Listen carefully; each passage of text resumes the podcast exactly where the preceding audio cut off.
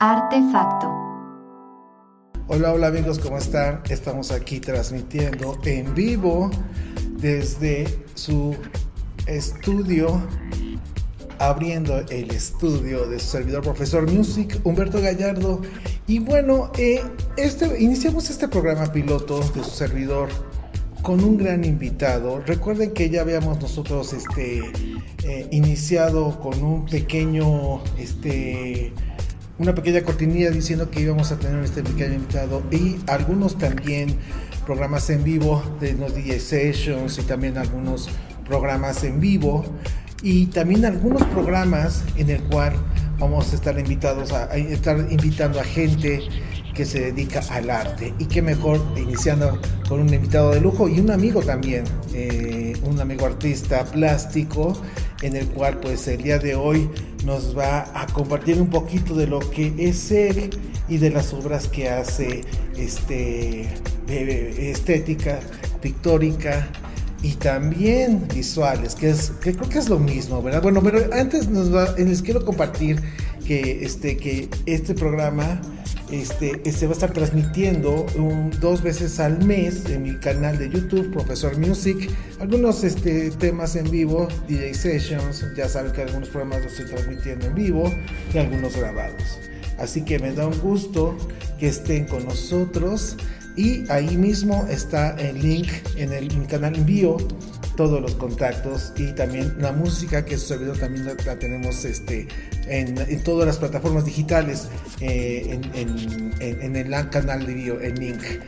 Mi querido amigo el licenciado Alejandro Teutli Echeverry. ¿Cómo estás, hermano? ¿Cómo estás, mi Beto? Oye, lo licenciado, muchas gracias. Lo que pasa es que mucha gente como que se siente no decirle licenciado. No sabes en qué, pero dices licenciado. Sí, sí, sí. Bueno, ahora sí estoy licenciado, ¿eh? Ah, bueno. Con cédula y todo. Yo.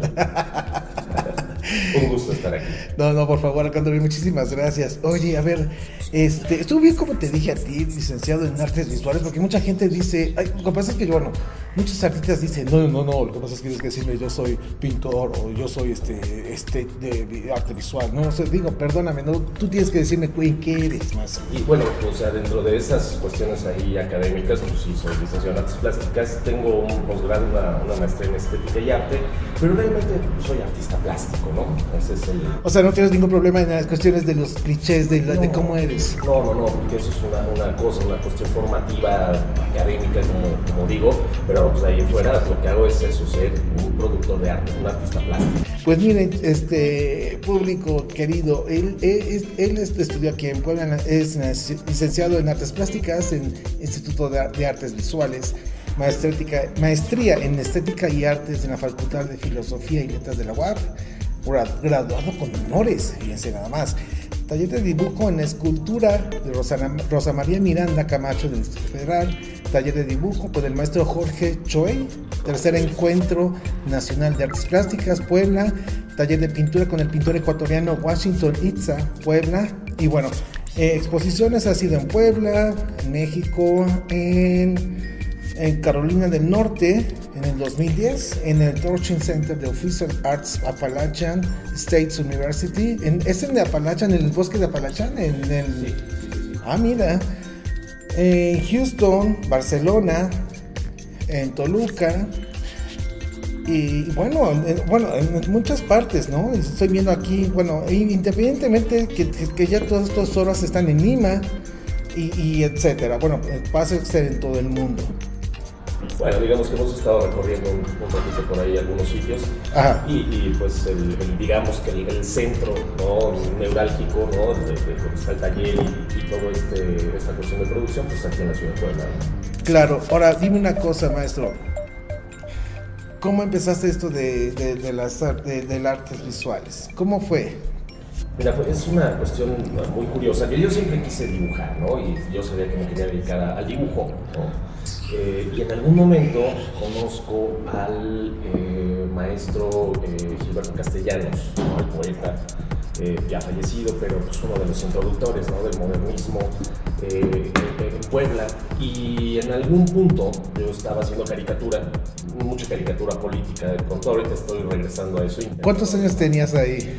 Yo tenía 18 años, 18, 19 años. Ah, mira. Y entonces él me invita a hacer una exposición, pero de caricatura. Y la cuestión es que tontamente se me hizo como, como raro exponer caricatura, y los artistas, ¿no? Pues, eh, exponen otras cosas.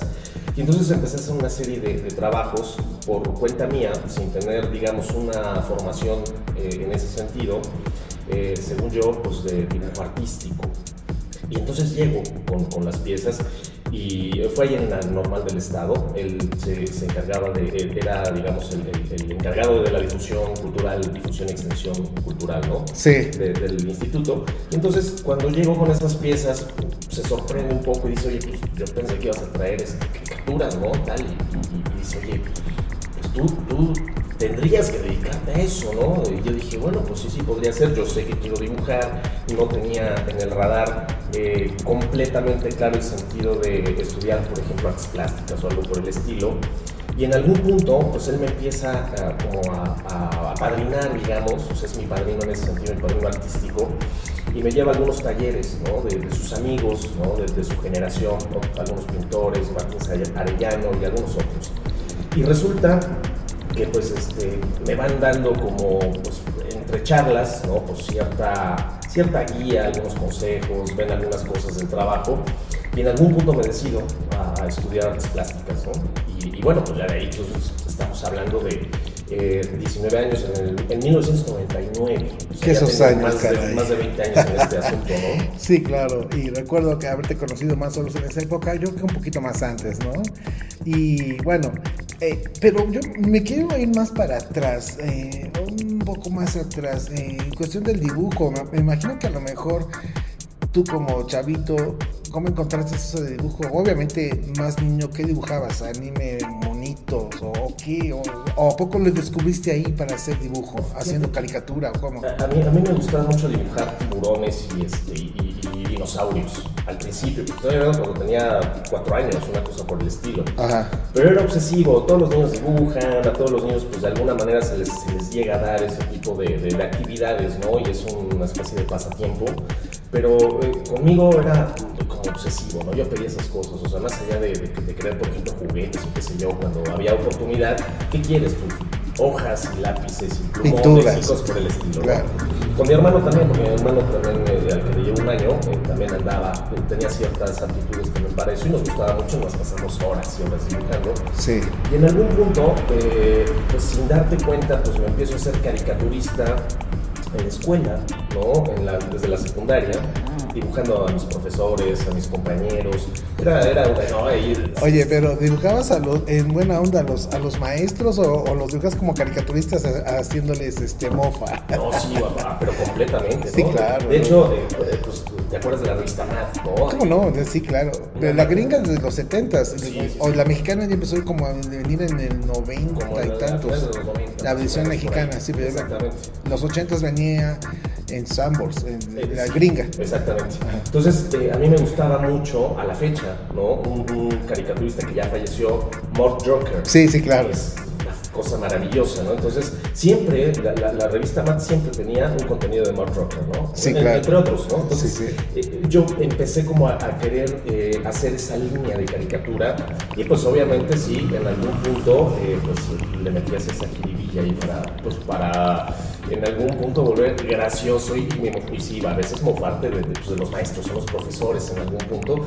Entonces cuando llegaban los descansos o los recesos, en que pues veías este, ahí a la, a la gente reunida, a los compañeros, este, atacados de risa, ¿no? Con sí, claro. que estaba yo haciendo en las clases, porque yo me la pasaba dibujando en las clases. Cuando había una clase que de plano sí me interesaba, o así, el, el, profesor jalaba mi, mi, atención y tal, pues bueno, pero regularmente estaba dibujando, ¿no? ahí, fue, fue mi, mi campo de entrenamiento Oye, este, es muy gracioso esto porque pues tú sabes que para hacer enojar a un maestro existe la dilla y que pues dices, no, no, este, usted la madre maestro, ¿no? O que le, avientas el, el, lápiz, ¿no? O, o, afrentas al maestro, pero yo creo que el artista tiene ese doble estándar, que tú no te vas a ofender o te vas a reír de él haciendo un dibujo, no tienes que, no tienes que decirle nada tienes que hacerle el dibujo y ahí está. Entonces ya te ríes de él como existe ahora como la política, ¿no? Los moneros, ¿no? Te ríes de él con una imagen, ¿no? no necesitas decirle eh, ninguna palabra, sino que con la imagen te ríes de él, ¿no? En esa época eras tu chavito, pues te rías del maestro, ¿no? Como ahora ya son los modelos con la política, ¿no? Ese, ese es la- el poder de la imagen, del caricaturista o del dibujante, ¿no?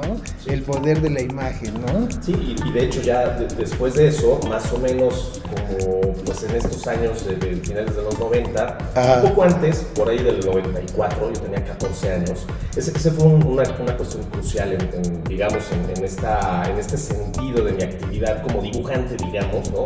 amateur en ese momento, ir a la casa de una amiga de mi mamá en ese tiempo, que ahí está mencionada, Rosa María Miranda Camacho, una escultora, que era eh, muy amiga de mi mamá, ya vivía en la Ciudad de México, y venía de vez en cuando de visita, y en algún momento eh, nos invita a su, a su apartamento, el que estaba rentando en ese momento en la Ciudad de México, ahí en la Merced. ¿no? Ok. Ahí en donde está toda la zona esa interesantísima de las chicas, ya sabes cómo, cómo es este... Las este damas asunto, de la las noche. damas de la noche y tal, nos, nos- nos- nos tocaba porque nos quedamos un verano entero, ¿no? Bueno, fue como un mes, ¿Cuántos años tenías ahí? Como 13, 14 años. Ah, bueno, ya, ¿no? ya, ya salían pelos. Sí, sí, sí, sí, ya, los de 13 años más o menos era la cuestión. Ya se cuenta que pues, a nos tocaba ver, ¿no? Cómo llegaban las patrullas y todo el mundo corría y la chingada. Esto es una cosa muy interesante y como pues, chavito, pues es un mundo nuevo, ¿no? Pero lo que hacíamos todos los días era estar dibujando y obviamente esta, eh, esta maestra, porque fue mi primera maestra y posiblemente una de las poquitas que yo reconozco en ese sentido, eh, nos, nos dio algunos tips, algunas cosas que ella como profesional pues obviamente sabía, pero lo compartió de tal forma y lo empezamos a desarrollar. Wow. O sea, yo literalmente regresando de, de ese verano yo ya tenía una calidad de dibujante, pues podría decir que profesional, ¿no? Fíjate. El trazo seguro, cuidado, ya la parte anatómica, eso siempre me gustó mucho. La anatomía. Como, como bien sabes, mi papá fue fisicoculturista, ¿no? Pero, ha- Hago un paréntesis ahí. Hago un paréntesis ahí. La verdad es que, este, bueno, el papá de, de aquí nuestro amigo es físico-culturista. Y bueno, tenían ese gusto en los 60, 70, En ¿no? los 70, sí, sí. Este, pues este, tenía un, este, como buen físico-culturista y todo, pues tenía un, un, este, un bar, ¿no? Una, y tenía un, este, pues un cuadro, ¿no? Una, un cuadro, ¿no? Era- Así que... Era, un, un, mini barcito donde, una licorerita, pero en forma de No, televisión. no, pero me imagino que también tenía un cuadro él así como. Y se llamaba Mr. Mágico, en este de los 70s, con estos marcos de. eh, Me imagino, ¿no? en esos marcos de este, de, ¿cómo se llama? De, de, este, de terciopelo rojo con marco dorado y él estando así, y Mr. Mágico, ¿no? O sea, digo, por Dios, ¿no? ahí- allá, allá, este, se detonó la cuestión. Él, fue- él fue, fíjate, el, el primer Mr. México poblano en, el, en 1972. Pero es, esto va a colación porque Sí. tenía pues todas las revistas de Muscle Power, ¿no? Ah, que eran así como las revistas de, de moda Sí. de ese tiempo, la gente que se dedicaba a eso. Sí. Eh, y entonces eh, a mí me, me- me- me llamaba mucho estar dibujando este, a estos cuates, ¿no? A los fornudos. ¿no? Sí, sí, sí. Este, y todo el tiempo estaba yo dibujando. Ahí aprendí anatomía. Dibujaba posiblemente mal, con una calidad de línea no muy buena y cosas por el estilo. Pero sí eh, aprendí anatomía involuntariamente. Claro. ¿no? Entonces yo ya sabía perfectamente, o sea, eh, digo, los, los músculos estaban representados como tenía que ser, ¿no? ¿no? Sí, sí, Que sí. de pronto eres niño y, y de pronto dibujas este, más músculos de los que hay, ¿no? Claro, Un- claro. Un brazo con cinco bolas y cosas por el estilo. Entonces, ahí me fui Oye, cinco bolas y un ¿no? pitito. ahí, ahí me fui follando, ¿no? O sea, fue, fue esta, esta, esta cuestión de que pues me la pasaba las tardes Sí. dibujando y estar ahí, con- porque también en algún momento pues te llaman la atención los superhéroes o la chingada de Hulk y estas cosas, Sí, sí, ¿no? sí, claro. De hecho, mi papá conoció a Luz Ferriño en Nueva York, Ah, no a- manches. Fue su compañero de camerino, ¿no? Uy, uy, conoció a uy. Schwarzenegger, o sea, Ah, la mecha. o sea, le tocó Oye, hicieron esa imagen, ¿no? De. Mr. Mágico Schwarzenegger, ¿no? Ahí como este, Goku y este tipo de Sí, sí. Y entonces, pues eso, ese, fue como el inicio, ¿no? Claro, Entonces, claro. eh, Eso me fue marcando, ¿no? Y ya cuando, cuando me, digamos que me hago caricaturista por alguna cuestión, Sí. este, pues, me llamaba la atención, empecé precisamente a tener contacto con esta revista, con el demás, y algunas otras cosas, Sí. ¿no? Y entonces fue ahí que solito se dio de manera natural, ¿no? Estas Sí. cosas que de pronto... Yo creo que son coincidencias que se dieron en tu vida, ¿no? Y que esas coincidencias al final te dieron todos esos elementos para lo que ahora tú eres y que, y que te dieron ya todo, todo lo que, te, que eres, lo que ahora ya eres como artista, todos esos, esos fundamentos, ¿no? Sí. Que te ayudaron a hacer lo que ahora haces. Ahora, te voy a preguntar lo que ahora lo que estás haciendo, que ahorita en pantalla se, se va a ver a continuación. Quiero que me digas qué es, eh, ahorita en pantalla, amigos, que se, que se va a, a observar esta obra. ¿Qué es esto, maestro? Que, los, ahorita se está viendo ahorita en, en pantalla. Mira, esta es parte de, de, una de las series que estoy trabajando recientemente. De hecho, estuvo toda la obra que, que ahorita se va a mostrar. Es parte de un proyecto que, que se hizo eh, exprofeso para la galería del Complejo Cultural Universitario de la UAM. Y pues fue un trabajo más o menos como de dos años, literalmente la pandemia, ¿no? O sea, Ok. todo eso salió este, a, a colación. Obviamente yo tenía ya la, la, digamos, el espacio eh, pues apalabrado. Sí. Y entonces se fue desarrollando todo este proyecto eh, anticatártica. ¿sí? Se, se llama el proceso. Entonces aquí lo que vemos es, es parte de, de esa Bien. obra. Obviamente, eh, eh, el, el descifrar, muchos eh, dicen que la obra no- se descifra con dife- diferentes puntos de vista. Nadie va, nadie, no es, la obra no es un significado. O- o- pero tú como artista, ¿qué quisiste decir ahí tú? Sí, siempre hay una intención. Esta, esta es una, se llama ficcional. Ok. entrada, ¿no? Entonces, eh, pues es una, una especie de crítica, digamos, Bien, así, de, bien, bien. respecto al sistema educativo en México. Epa. ¿No? O sea, ¿cómo, cómo es que de pronto. Perdón, ¿cómo se llama la obra de entrada? ficcional. Ok, ficcional. Entonces, ¿cómo de pronto se construyen este tipo de héroes, de personajes que muchas veces no corresponden con la realidad, ¿no? Bien. Porque a fin de cuentas también la historia, pues depende de quién la escriba y cómo la interprete, ciertos procesos y demás. Entonces, esto es un poco por ahí el asunto. Por ejemplo, Ok. el, el caso del cura Hidalgo, ¿no? El que conocemos no es el cura Hidalgo.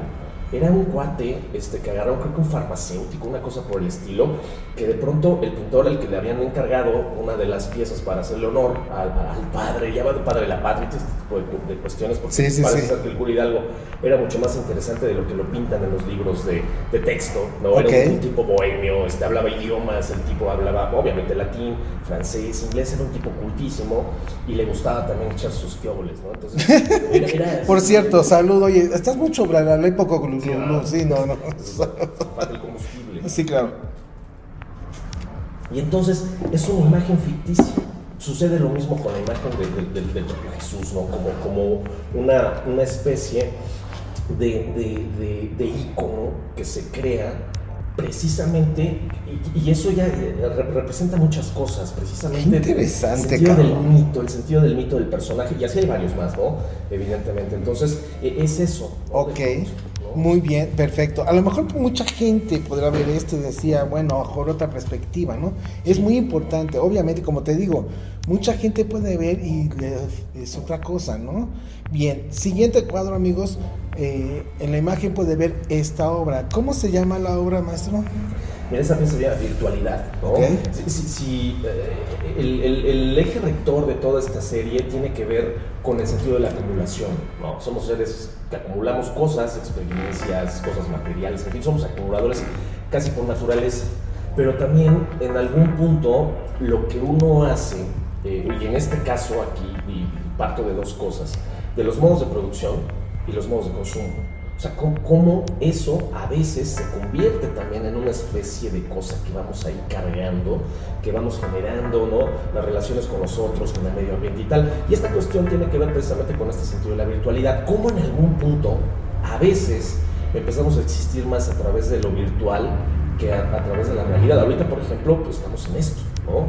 Y, y- y tal vez haya gente que nos, nos escuche y nunca nos conozca en vivo y a lo mejor le interese el trabajo, a lo mejor le guste la charla o no, en fin, pero es a través de esos medios, ¿no? Que la gente empieza en algún punto a lo que decía Warhol, ¿no? En, Ah, algún el momento. famoso Wa- sí, eh, claro. Los, los famosos 15 minutos de fama, ¿no? De- Sí, de- claro. Que en algún momento iba a tener cada, cada ser humano en la Tierra, claro, pues eso es una Y exageración. cada, y, pero- que- y cada, y cada bote de sopa, cabrón.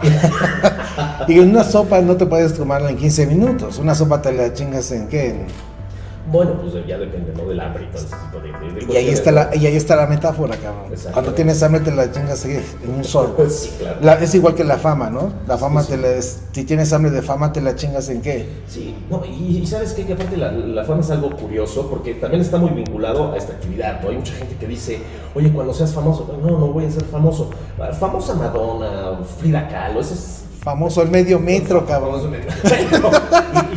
Y- y- y en ciertos contextos, ¿no? Pero, pero en algún punto, que aparte ya hasta registró el personaje y todo. Oye, yo estoy siguiendo esas mamadas, Carlos. ya, ponte a trabajar, algo este. Oye, también a nuestro amigo. Un saludo a Fernando Portillo, por favor. Saludos a Fernando Portillo. Claro, sí, supuesto, es ¿no? un, un maestro. gratos momentos que nos ha hecho pasar. Sí, caray. Pero de, claro. de- de hecho, lo voy a entrevistar. de- pero por supuesto lo vamos a meter. Bueno. No, esa no, no- no me la pierdo, ¿no? Mm, No, no, no, claro, sí. pero Bueno, ¿en qué íbamos? ya recuperando Ok, ¿no? la, sí. la parte del habla. Entonces, ti- ti- tiene que ver un poco con eso, ¿no? O sea, ahorita todo lo que estoy trabajando tiene que ver con eso, con una investigación sobre cómo es que eh, los seres humanos, eh, desde que somos seres humanos, desde que la especie empieza a dar sus primeros pasos Claro. en el planeta. Esto es lo que es tu obra, el, el, el, el- la que está. con- ¿Cómo se llama la- esta obra? La que estamos viendo en pantalla. esta es ficcional. ¿no? Perfecto. Entonces, es- Bien, en- en estos colores están padrísimos y eh, me encantó esta. Bien, siguiente. Qu- Quiero que vean el, el- el- el mo- el- ¿cómo se llama? El- la- los colores. A mí me gustan muchísimo cómo manejas los colores. Yo, obviamente yo no sé nada de, de dar ese término técnico de los colores, pero bueno, yo soy una persona que ve, lo, ve el cuadro y dice, ah, me gusta, ¿no? O sea, mucha gente como yo soy un neófito en esto. Bueno, pero bueno, es la sensibilidad de, de- de artista, eres músico. Sí, puede ser. No, sí, claro. Esta, esta está uf, muy fuerte en pantalla. Dime cómo se llama y qué trataste de decir. Mira, esta, esta pieza se llama El Equilibrista. Ok. Es, es muy descriptivo. Sí, sí, se ve luego, luego. Pero fíjate que es- esta pieza es la culpable de, de todo lo que estoy haciendo ahorita. Yo en ese momento ya no quería pintar como tal, me quería alejar un poco de la pintura. Ahorita estoy también muy clavado en, en ciertos aspectos de instalación y, y- y cuestiones por el estilo. ¿Arte objeto? Eh, arte objeto hasta cierto punto, ¿no? Pero ¿O video arte? La, la- la- la parte, eh, algún video por ahí, Mm. este, pero sobre todo la cuestión de la instalación, estos environments, ¿no? En los espacios y demás. Y esta pieza la estaba yo trabajando justo cuando estaba yo peleándome con la pintura. Opa. Dije, bueno, ya voy a dejar de pintar un rato. Y, y bueno, perdón, hago un paréntesis. Eh, eso nos pasa mucho a los que trabajamos en la cuestión de- del arte. Llega un momento, yo me, me refiero yo como productor, como pianista, como productor de música electrónica, nos pasa a todos. Bueno, en mi caso muy personal, llega un momento que no sé qué pasa, que te quedas estancado, como que no, no puedes pasar esa parte que ya te consumiste todo lo que tenías que dar. Y no es falta de técnica, pero sí de cierta inspiración. Es- ¿Sabes qué? Encontrar una voz particular, un estilo, porque eso es otra cosa. Yo creo que el estilo ya son las limitaciones. Estilo y técnica. Generando, pero en algún punto todo eso, ¿cómo empieza a generar una voz? O sea, ¿cómo, cómo empiezas a, a tú a transmitir un, un discurso, una narrativa o qué sé yo, a través de, de- de lo que haces, en este caso a través de las imágenes? Y esta pieza, que al principio estaba pensada como para que todo lo que está cargando este perro. Eh, eh, con, con- en zancos ahí prácticamente en unos palos a- a- amarrados con vendas eh, a sus patas, eh, iba a ser eh, algo como muy realista. Yo en algún momento Sí, estuve claro, muy sí. metido en ese asunto, entonces todo lo que iba a, a los personajes y demás iban a ser por ese lado. Y resulta que me empecé a atar un poco y empecé a quitar, literalmente así todas las paletas que tengo en, en el taller, que son muchas, ¿no? Eh, le empecé a quitar todos los residuos ¿no? que quedan pegados, se van secando con el paso del tiempo y, y- y los empecé a superponer en la, en la superficie del lienzo. Este cuadro es de un 80 por un 80, Ok. es decir, el, el perro es de tamaño natural. ¿no? Opa, está grandísimo. Sí, o sea, y es poco la conexión de uno a uno. Que bueno, hago- Entonces, perdón, hago un sí. paréntesis. El estudio de aquí del maestro es grandísimo. Es, son. Pues. Bueno, no, como sí. hectáreas, nada más. Ah, bueno. Oye, qué Picasso ni qué nada. Sí, sí, no, bueno. Y entonces eh, eh, eh, eh, dije, oye, esto creo que puede funcionar y empecé a pegarlas, ¿no? Literal, ¿no? Con, con, con resina, resistol, en fin, tal. Y, y de pronto empecé, me fui así como, como, como en todo, paz, paz, pegando, pegando, pegando, pegando, pegando. Y en el, llegó un punto en el que todo estaba saturado, después lo saturé más, eché más pintura ya del directo del tubo, en fin. Y de pronto lo levanto, ya que, porque obviamente pues, tiene que pasar un rato se seque y tal, y de pronto eh, eh, veo la pieza y digo, acabo de encontrar algo, algo, yo, yo sabía que había encontrado algo con esta pieza. Y esto es lo que detona todo lo demás. Todas las otras piezas anteriores tienen que ver con esta pieza. Esta es la primera pieza que de hecho afortunadamente pues, es una pieza que se pudo mover, la tiene un, un- un amigo y coleccionista este, que pues, ya tengo con él bastante tiempo de, relación en ese sentido, ¿no? con la parte de, de las obras y demás. Y entonces eh, eh, fue cuando, fíjate, después de, de más de 20 años de estar en esto, descubres tu, voz. O sea, eh, tienes un montón de escaleras. El problema es descubrir cuál quieres empezar a subir. Yo creo que, por, por, supuesto, y yo también creo y agrego, y le agrego por delicadeza, ¿no? De artista, artistas, dame la mano. No es cierto, no es cierto, Eso es un árbol. Yo creo que, yo creo que más bien es marcar nuestro limitante. Nadie está, ni todo artista, ni nada. Tenemos una limitante, como tú dices, de, me dices, no, puta, pues hasta aquí llegué, ¿no? Pero siempre de los residuos. Yo también como residuos de, de las notas y todo, llegas a un residuo que dices, pues hasta aquí llegué, ¿no? Entonces necesitamos tiempo de, de, decir, bueno, vamos a hacer otra vez desde cero, ¿no? Desde tu paleta y de las pinturas secas. Yo en mi caso, a lo mejor de las notas secas o de donde sea, pues empezar otra vez, ¿no? Y otra vez como compositor y todo. artísticas que son claro, claro, pues, pues, sí, tiene que ver todo, si no te claro. en algún momento que es una zona de confort. Y que, y que ahí es donde empieza la, la mamada esta de que si no, yo soy artista, yo voy, yo siempre tengo la, yo siempre tengo aquí la, la, situación de que soy artista y, y, siempre mi musa está atrás de mí, no, siempre existe la ruptura y siempre existe la, la evacuación del artista que no existe. Sí, sí, claro, porque en algún momento incluso es esta parte, ¿no? De, de, de la presunción obligada. De, este es mi estilo, no, y hago así la nariz no, y todos mis monitos son con la nariz y se acabó el asunto. y dices, oye, qué aburrido. Sí, no, no, Ves una pieza y ya viste todas. Obviamente hay cosas, hay, hay, hay rasgos que se van a estar repitiendo porque es eso, ¿no? Es esta parte de la personalidad que no puede dejarse a un lado, por supuesto, Así estás trabajando con tu subjetividad, pero si llega un momento en el que dices, basta de mí mismo, así de plano, sí, claro. ¿qué más puedo hacer que no haya hecho? ¿De qué manera me puedo retar incluso? ¿De qué manera puedo eh, hacerme más interesante el camino del proceso creativo? ¿no? Oye, pone eso y, y, lo demás el pinche ego del pinche artista. Bueno, ahora ese es otro punto y aparte, ¿no? Pero eso, eso, siempre está, eso sí. y bueno, y eso, y eso, hasta ahora ya es gracioso, los, ego, los egos del artista que ya poco a poco como que ya dices, ay, qué, qué hueva de cabrón, y solitos se van haciendo a un lado. Creo que también de tu parte, de mi gremio, también son muy, son muy chistosos ahora, ¿no? Ya creo que la sencillez te hace lo demostrar cómo son y dices... Pero no, estás de acuerdo que el, el ego para el artista es para trabajar. Ah, claro, no, no, para hacer lo que hace, punto. y se acabó. Pero el problema es cuando cargas con ese pinche ego como persona y andas Sí, claro, sí, sí. Ah, sí, so, no, y el, petulante para mí es gracioso. Los de sí son graciosos. entonces, y bueno, vamos en la parte de la música. Pero primero salud, ¿no? Ya, ya, o sea, ya, ya, este, como que mucho bla bla poco mm. Vamos a la, a la, banda que esté escuchando. Sí, claro. Es lo que yo te iba, yo lo que voy a decir. Vamos a la parte de la música. En esta primera media hora estuvo muy interesante tus obras. Vamos a la parte de la música, es donde yo entro. Y de, y de cómo la música tiene que ver mucho con las obras. ¿Qué estamos escuchando en tu fondo que me dices que se escuchara todo este tiempo? Bueno, Lotus Eaters, ¿no? De, de Dead Can Dance. Que está, fíjate, yo eh, cuando escucho música para trabajar, eh, es como para entrar en un trance. ¿Qué sucede? Que no varío mucho la música esta, esta en especial es, yo creo que la pieza musical que más he puesto cuando trabajo. Sí, estamos escuchando de este, Dead Can Dance, es este... Lotus Ideas. Lotus Ideas del álbum de Work, The Wake. Sí.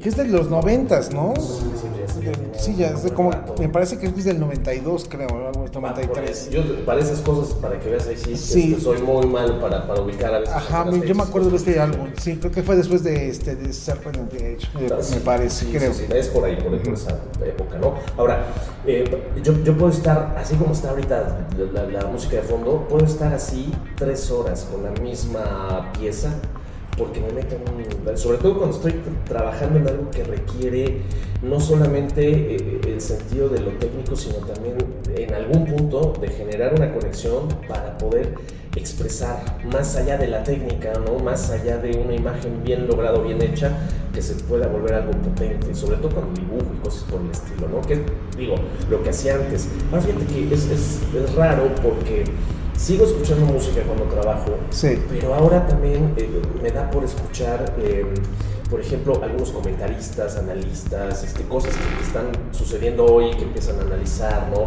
Eh, analistas políticos o divulgadores científicos o cosas por el estilo, ¿no? Eso, o entrevistas. ¿no? O sea, Claro. Me gusta mucho de pronto, eh, hay un eh, programa que se hacía en los 70 eh, con Soler Serrano, se llama el ¿De entrevistador. televisión española? De televisión española. Ah, cómo no, sí lo conozco. Maravilloso, que- entrevistaba a todo el Sí, mundo. no, Paz, no, no, a- eh, eh, oye, ese era televisión española, era un gran, gran entrevistador, buenísimo, que de hecho hizo una entrevista también a, a este, a, si no mal recuerdo, un gran pensador, este, chileno, ay, ¿cómo se llama? Am, ay, ¿cómo se llama? Bueno, ahorita no recuerdo, no, se me fue, pero es un gran escritor, este, chileno, este, Eh, ¿Sabes cuál recuerdo mucho de él? Que, que para mí es la mejor entrevista que yo he visto Sí. y escuchado. Una que hizo con Julio Cortázar, que se avienta, se avienta dos horas, porque regularmente el programa y la entrevista duraba esas hora. entrevistas en blanco y negro con su Sí, fumar, sí, no, fumar, aparte, sí, Cortázar con el whisky, una, una pinche maravilla. Ah, bueno, pues no, no somos televisión española, pero estamos, con. pero- Pero pues es una modelo, por cierto, ¿no? Oye, pues, oye, y no estamos en blanco y negro. y no somos Cortázar. Ojalá. Qué, qué pinche maravilla de, Mm. entrevista. Y así, a- a- Dalí Son joyas. una- yo creo que él es el Oye, son joyas, de- oye, son joyas como Televisa y Saludowski con, con, Con este, Dalí, ¿no? con Dalí. Qué imbécil.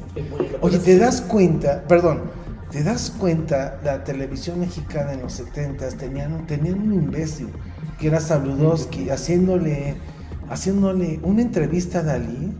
¿Te imaginas todos esos grandes maestros de- que sí eran comunicadores en, en televisión española? Sí, sí.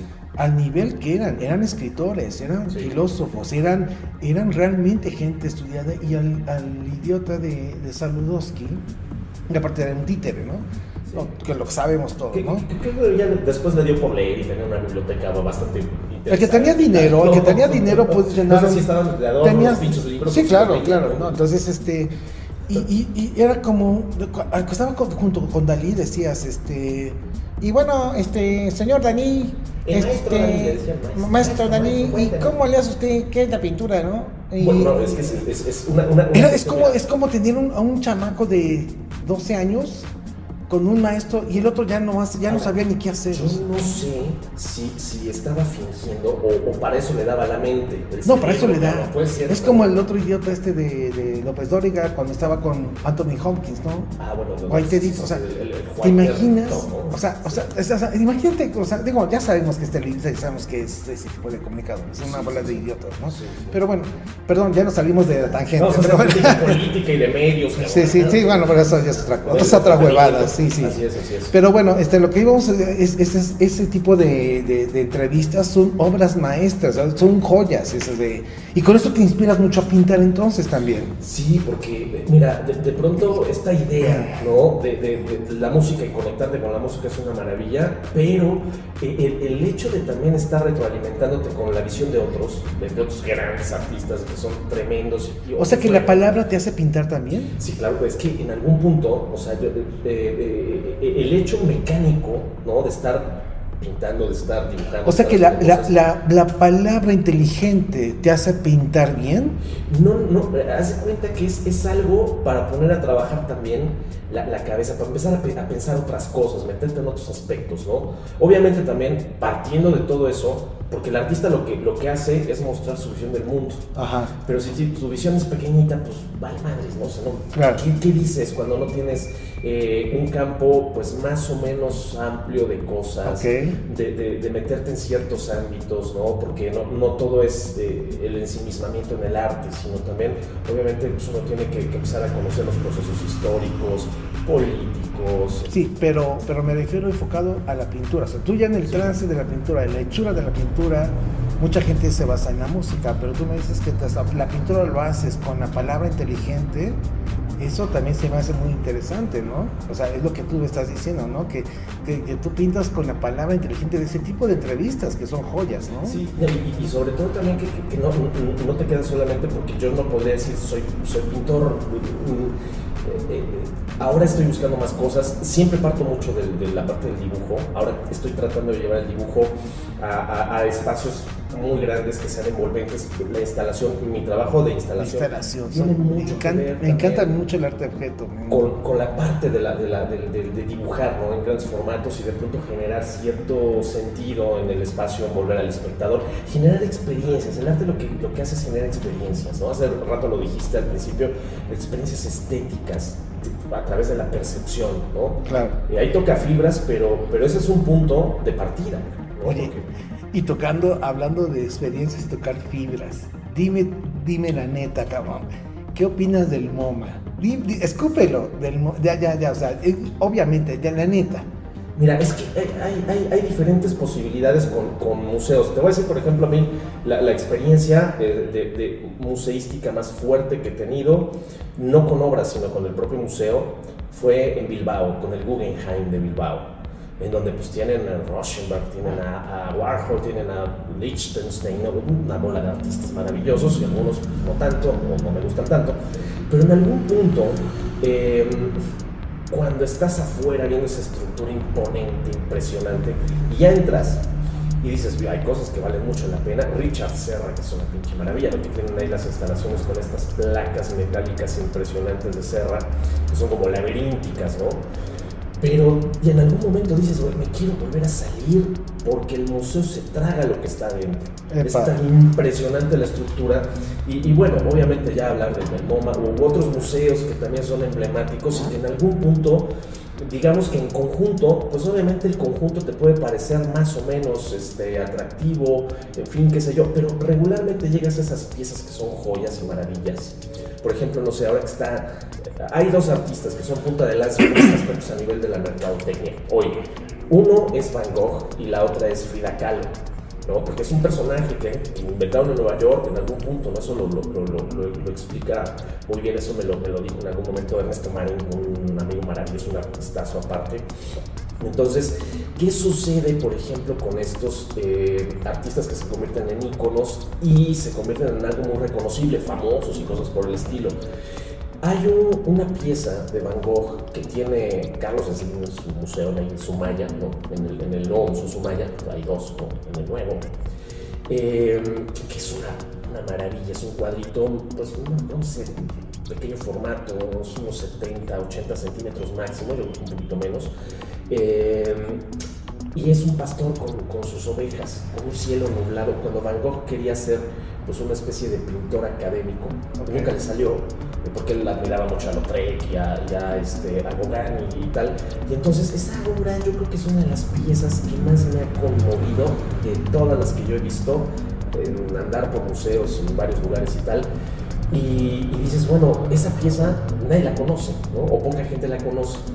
¿Por qué? Porque no es este Van Gogh más amable de la noche estrellada o su habitación. Ya cuando Van Gogh pinta como un post impresionista, ¿no? Este, este, estas sensaciones de colores y cosas por el estilo que también pueden atraerte más o menos, pero ese tipo de situaciones cuando estás enfrente de obras de arte que te tocan independientemente del cascarón o del museo, qué sé yo, ¿no? Entonces, de decirte, el MoMA, pues MoMA hay también maravillas, ¿no? Pero hay ciertas situaciones, y podemos hablar sí de todos los museos, ¿no? O sea, te metes al Louvre y no todo lo que está en el Louvre te va a, tocar, te va a mover de la misma forma. Aparte que pues, para conocer y recorrer 8 kilómetros de pasillos, por lo menos que hay ahí, pues está muy caro, ¿no? Ahora, me refería al MoMA también porque este de, esas exposiciones, de, esos que, que, dices de arte objeto, que es una cubeta y, y, esto, y todas esas cosas de arte objeto que dices que son chingaderas, ¿no? O sea. Pero ¿sabes qué pasa? Que, que en algún momento se convierten en intenciones artísticas más que en piezas como tal. O sea, eh, y su... Pero la intención no es justificable con una cero, una cero una cero este, técnica y artística. ¿Sabes qué pasa? Es que hay muchas discusiones al respecto. Yo estoy de acuerdo en una parte, pero por otro lado, o sea, por ejemplo, cuando llega Duchamp con su urinario, ¿no? Literal, La Fuente, ¿no? Que firma como R. en 1917, me parece que es. Eh, él lo hace como un juego también, es una especie de, cuestionamiento al mismo sistema del arte. Duchamp era un pintor impresionante, ya no ser un artista ya... Pero ahí lo estás diciendo tiene un bug de que técnicamente Sí, tú, puedes jugar. Sí, no salió de la nada. Que, que eso yo, yo creo que hay Pero que- más en los farsantes que ahora salen A eso me refiero. montando a los- cubetitas, pero que no tienen absolutamente ningún conocimiento, ni siquiera. Ni siquiera tienen- son pintores, a eso me Eh, refiero. y- y va- deja que no sean pintores, pero ni siquiera tienen un discurso serio, un discurso armado. ¿no? Oye, pero aquí, aquí entra un pedo más cabrón. Que, que estos son nenes que tienen dinero y que sus papás le dan apoyos muy cabrones a los museógrafos, a la gente que está ahí. Oye, mi hijo también es artista plástico, pues déjalo que, que, que instale haga una instalación, que entre a la, a, la, a la colectividad y que ponga sus chingaderas. Hay museos y galerías que ya te rentan las salas, ¿no? Y de hecho, a veces lugares de, de gran prestigio, claro, te va a salir no fue la cara, pero lo puedes hacer, ¿no? Bueno, Pero entonces estamos hablando de que se tiene que condicionar que por el dinero se tenga que demostrar cero arte por el dinero. No, yo es, es Es que- justificable, eso, a eso me refiero, ¿no? O que tengamos que, que o, o que el arte esté escondido por el cero monetario. Mira, a, mí lo que me preocupa más es que haya tontos que, que, que se traigan las, esas píldoras, ¿no? Claro. Esas píldoras envenenadas, ya, ya es, es cianuro puro, si te las quieres tragar. Es que el mundo es tan amplio y la gente tiene tantas visiones y posibilidades y demás, que incluso hasta esas cosas que a nosotros nos pueden parecer realmente una chalada, una... una, Una charada, cabrón, una, pues, una mamada. Claro, ¿no? Entonces dices, bueno, se vale, pues sí, se, se- se vale porque in- incluso en algún momento tuvieron cierto sentido. Lo que te decía de Chapo, después viene. Bueno, pero ellos eran los grandes pintores, Cosas. pero estos... Pero por ejemplo, eh, Joseph Beuys, que, que de pronto también revoluciona ciertas formas de ver el arte. Y él era un aviador, aparte un nazi y tal, en fin, en algún punto se, se le despierta esa vocación de decir cosas y pues ahora pues está reconocido como los grandes artistas en algún punto y, llegar por ejemplo con una liebre muerta en los brazos cabrón, a, a- a explicarle las obras de arte de una galería porque él decía que esa liebre muerta entendía más de arte que todos los que estaban ahí cabrón, ¿no? es una intención artística que se me hace fascinante cabrón Sí, O sea, ya ya- sé. que alguien lo haga ahora pues ya no tiene sentido ¿me Sí, explico? claro. Y dices, bueno, en su momento tuvo todo el sentido, ¿no? porque cuestionó el mismo sentido del arte, ¿no? El mismo concepto, Claro, ¿no? claro. Oye, ¿qué opinas de esta chica este, mexicana que precisamente se mete al MoMA y que hace un des- eh, hace esta, ¿cómo se llama? Esta que se apellido de la chica esta que, que critica. Teresa Margolles o... No, no, no, ah, esa también es muy buena, ¿no? Es fantástica. Sí, pero ella sí es muy buena. No, la otra, la señora esta que La se- congelada de uva, ¿no? Le mandamos saludos. o sea, ¿Cómo se llama este? Bo- Bolívar se apellida. Ajá. Bolívar, ¿no? Se me fue su nombre, tipo es Sí. Que, que tiene su, su, su, su chiste, tiene su público. Sí. Eh, yo puedo, igual como todo sucede, ¿no? Con estas ofertas que llega a ver desde el arte, puedes estar en desacuerdo o te puede gustar, te puede interesar su trabajo, en fin. Pero creo que es un personaje también que, que genera la polémica, ¿no? Porque los artistas también cuando generan polémica, pues atraen a Puedes hacer, puedes hacer polémica, pero tienes un back de técnica. Eh, a, yo, a eso me refiero, Bueno, ¿no? bueno, ella tiene una gran técnica. Por eso te de digo. masturbación, se masturba maravillosamente. El público. En su cama, ¿no? Ahí, eh, y de eso tiene su chiste, cabrón. Por eso es, es la técnica de- del- del- del cinismo, quizá, ¿no? De la, de la valentía, ¿no? Ah, pues eso, es que, eso no está tan fácil. Sí, no está tan O sea, de- fácil. de hacer así ese tipo de provocaciones, cabrón. Qué chida plática, maestro. Vamos a hacer una pausa, este maestro, y regresando, vamos ya con, bueno, vamos a seguir ya con la música. Vamos a poner un playlist tuyo, este, ¿qué va, tu, tu música, la, la, la, la que más, tus artistas que más te gusta. Vamos a poner un set de cinco artistas que más te gustan. Se la vamos a poner aquí, este, en video. Obviamente YouTube nos va a mandar al carajo, pero bueno, vamos a poner nosotros, vamos, por lo menos lo vamos a poner aquí.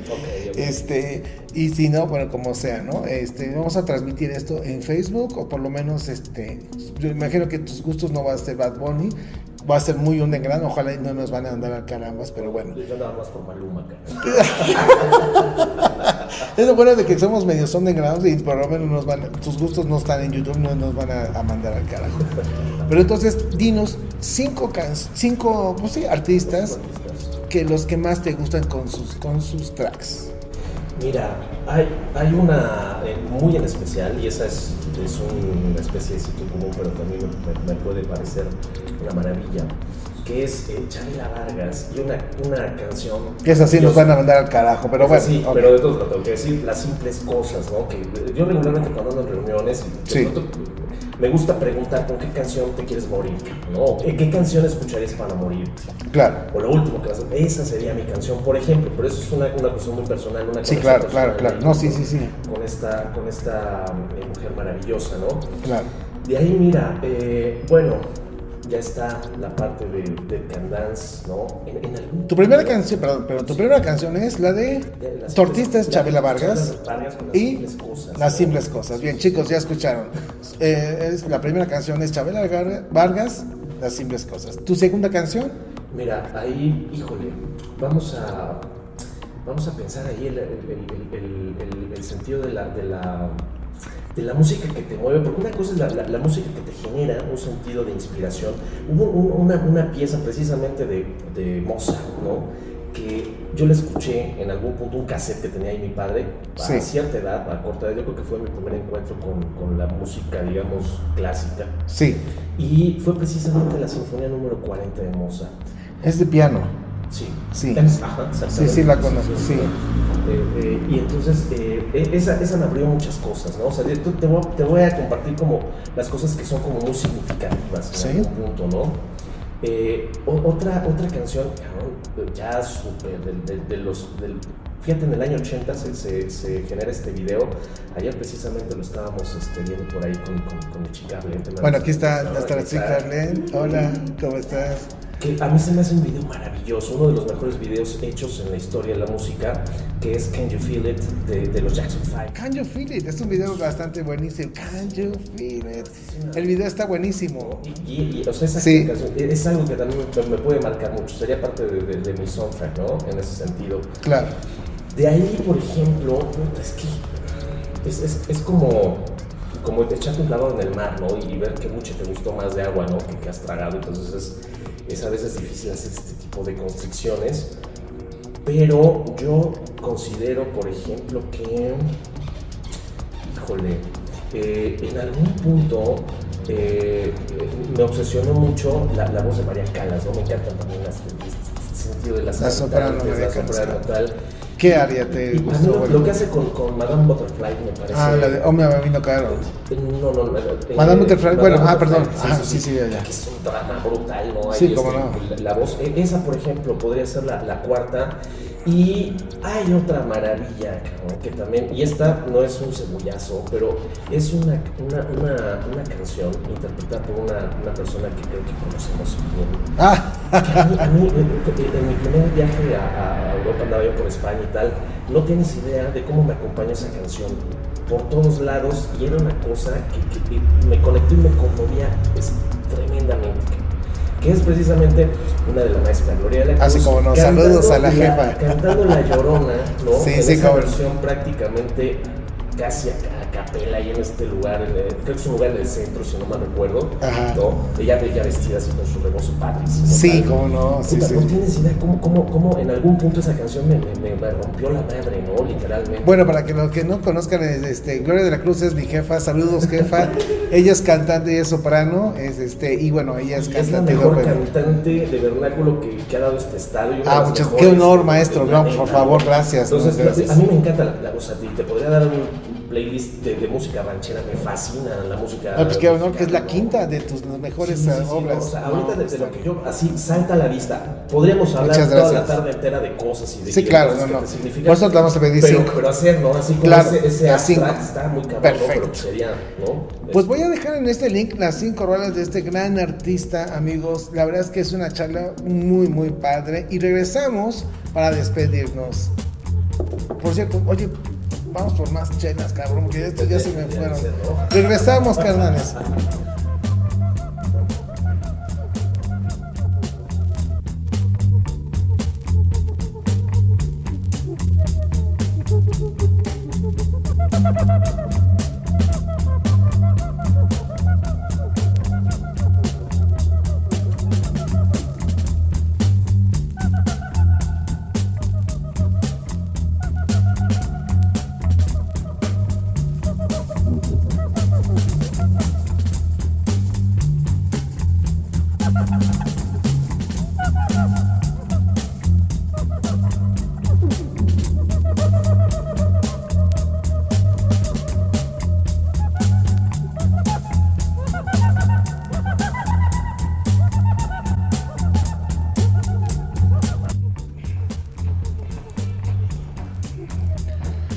Bueno amigos, pues continuamos aquí ya para despedirnos.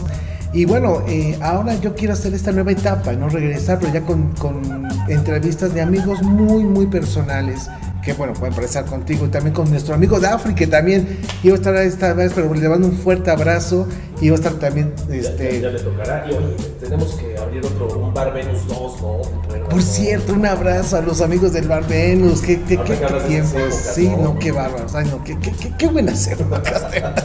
¿Dónde, no sé dónde andan estos cuates, pero bueno, de verdad es que qué buenas épocas, qué buenos tiempos.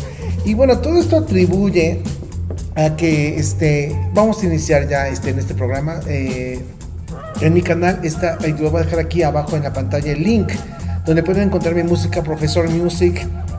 Pronto ya va a estar, ya estará mi página oficial profesormusic.com en el cual pues ya pueden ver mis videos, sesiones en vivo y también estoy en Instagram y ya todo ya un poquito más más este actualizado. Por el momento ya nada más están este, mis videos en el cual podrán observar que ya están este, un poquito más actualizados y pero bueno se vienen cosas muy buenas. Por lo menos estaré yo poniendo ya 10 sessions en vivo y esta es la primera entrevista que voy a tener de más y DJs invitados también. Por lo mientras, tenemos aquí a nuestro querido amigo Alejandro Teutli. Mi estimadísimo, pues me voy con un buen sabor de boca. No sé cómo te sentiste, carnalito. Ya estamos encarrerados ahorita. Pues, sí, como no. La plática, pero gracias por la, por invitación. No, por favor. Un placer, de verdad. No, por favor, al contrario. Pues muchísimas gracias, este, mi Alejandro Teutli. Este, algunos contactos, bueno, obviamente aquí van a aparecer en pantalla. Este, pero bueno, por si alguien quiere contactar, este, Mira, ahorita por lo pronto puede ser pues, a través de la red social que ocupo. ¿Cuál es la que más ocupas? Que mucha gente como que... Instagram, fíjate que pues, es muy visual, ¿no? O sea, ahí la gente se da mucho para las imágenes, pues es lo que, lo que hago. Ajá. Y estoy ahí como Alejandro, arroba Alejandro Aquí está en las pantallas. ¿no? Ahí va a aparecer. Y, y, si quieres mandarte un mensaje personal ahí contestas rápido. Sí, sí, regularmente sí. ¿Un teléfono, un WhatsApp también contestas o es muy personal? No, sí, sí, sí puede ser. Este, mi es 2212 06 Aquí está en pantalla. 56 y ahí pues también para contacto directo. Pues, ok. Este, otra cosa, este, ¿tú vendes obras sobre pedido o...? Mira, claro, o sea, las obras que, que hago, pues muchas veces pues ya es, esta es la parte donde se convierten en mercancía, que es lo que pues, también genera. Pero me refiero que tú también estás dispuesto a eso. Sí, en algún punto sí, también las, famosas comisiones, ¿no? Ya también depende del tipo de comisión, pero sí también este, de pronto. Ok. Así, es. Muy bien. Pues mi queridísimo Alejandro Terdi, ha sido un placer. Muchísimas gracias por venir. Fue una buena plática y estaremos viéndonos pronto. Por lo mientras, nuestro siguiente invitado va a ser Dafri, otro gran artista, amigo, Dafri Morales, otro gran artista, amigo, que también va a estar con nosotros, el próximo invitado. Y bueno, ¿por qué no va a estar con nosotros? También, pues la verdad es una dupla también que esté con nosotros, ¿no? Eh, este, van a estar los dos también, pero bueno, este, no, es que la verdad es que ustedes trabajan muy bien los dos, pero bueno, nuestro querido Dafri va a estar aquí también con nosotros y será en la próxima entrevista. Pues un placer, nos vemos en la otra. Perfecto. Amigos, pues muchísimas gracias. Esto fue el Profesor Music y, y entrevistas y como dicen en las este en esas este bonoterías y algo más. Y algo más. Muchas gracias, amigos. Abrazo. Artefacto.